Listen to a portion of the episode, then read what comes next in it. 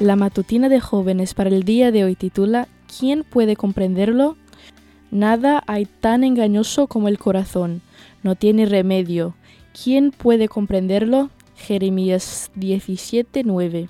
Hemos hablado un par de veces acerca de los corazones rotos, de la importancia de cuidarnos a nosotros mismos y a los demás en el terreno amoroso y también de algunos criterios a evaluar.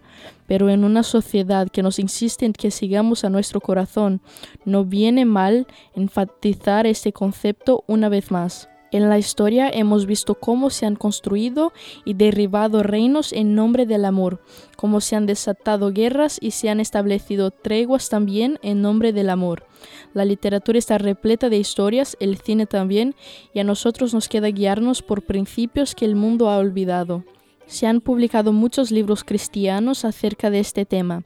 Elena de White escribió cartas al respecto y hoy hay muchísimos seminarios, sermones y videos que profundizan en algunas preguntas y cuestiones a tener en cuenta.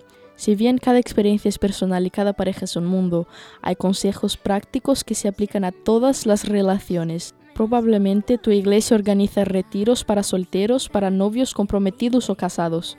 A veces evitamos asistir a eventos así, pero el Departamento de Hogar y Familia intenta velar por este área tan importante que muchas veces buscamos mantener al margen de nuestra vida espiritual.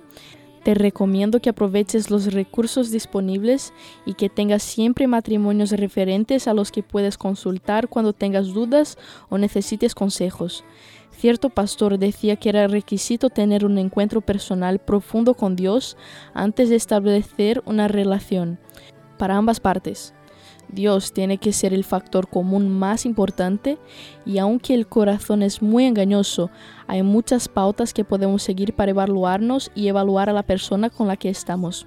Maya Angelou, una escritora estadounidense, escribió una hermosa frase para las mujeres, pero que si la parafraseamos puede aplicarse a ambos géneros. Tu corazón tiene que estar tan escondido en Dios que tu pareja tenga que buscarlo a Él primero para poder encontrarte. También me gustaría agregar una parte esencial a la conocida frase de Saint-Exupéry. Solo se ve bien con los ojos del corazón, siempre que esté guiado por Dios.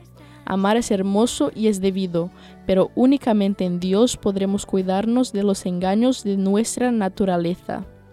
Esta fue la matutina de jóvenes para el día de hoy desde Bilbao.